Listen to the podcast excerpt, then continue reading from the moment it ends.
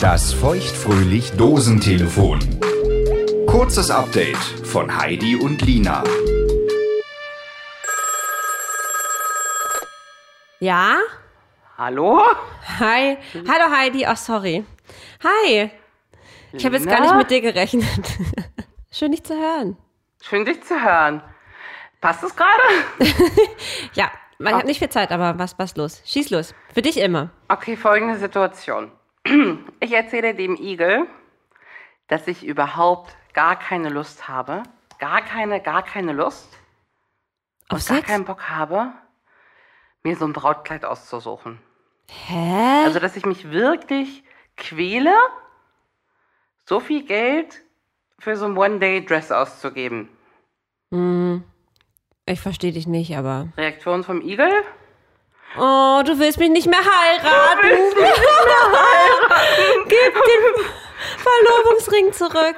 Das kannst du das sagen, willst du mich nicht mehr heiraten? Ach, Ein Scheiße. riesen Drama hier Wirklich zu jetzt Hause. ernsthaft, Ja, ja, Ernsthaft? Ja. Also so mit irgendwie, also mit Tränen und nicht mehr miteinander sprechen oder wie kann ich mir das vorstellen? Na, ich habe dann irgendwann, der Igel war sehr traurig Mhm. und ich habe dann irgendwann gesagt, das ist doch aber auch unfair, weil das ändert doch gar nichts daran, dass ich dich heiraten will.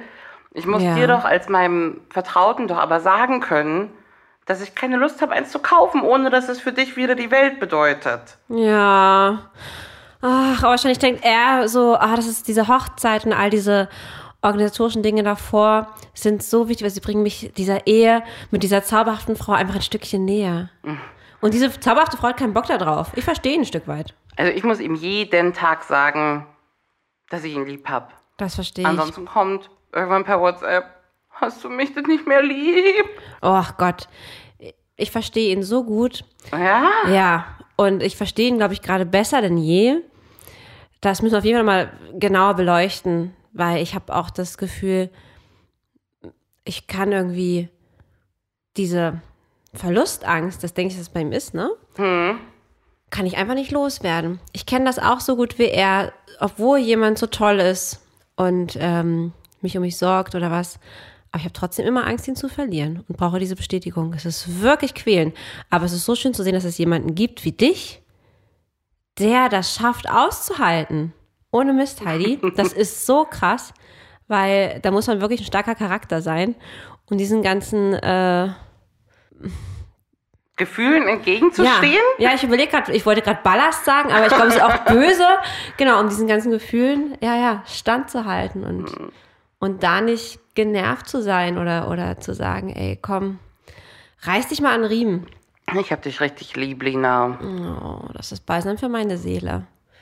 Wirklich, wirklich. Aber Sweetheart, es tut mir leid, ich muss, Oh. ich muss, ich muss, ich muss. Aber bitte anknüpfen nächste Woche. Ich habe da so ein paar Sachen, die ich dir eh noch mal erzählen muss. Okay. Ähm, wir haben noch gar nicht darüber gesprochen, wie eigentlich diese Reise ausging und wie meine Ankunft eigentlich so richtig war. Kennst mich ja, manchmal beschönige ich Sachen einfach, manchmal traue ich mir nicht zu sagen, was wirklich Phase ist. Ja, Aber ich bin bereit, dir jetzt zu sagen, wie es mir eigentlich gerade wirklich geht. okay. Ich freue mich drauf.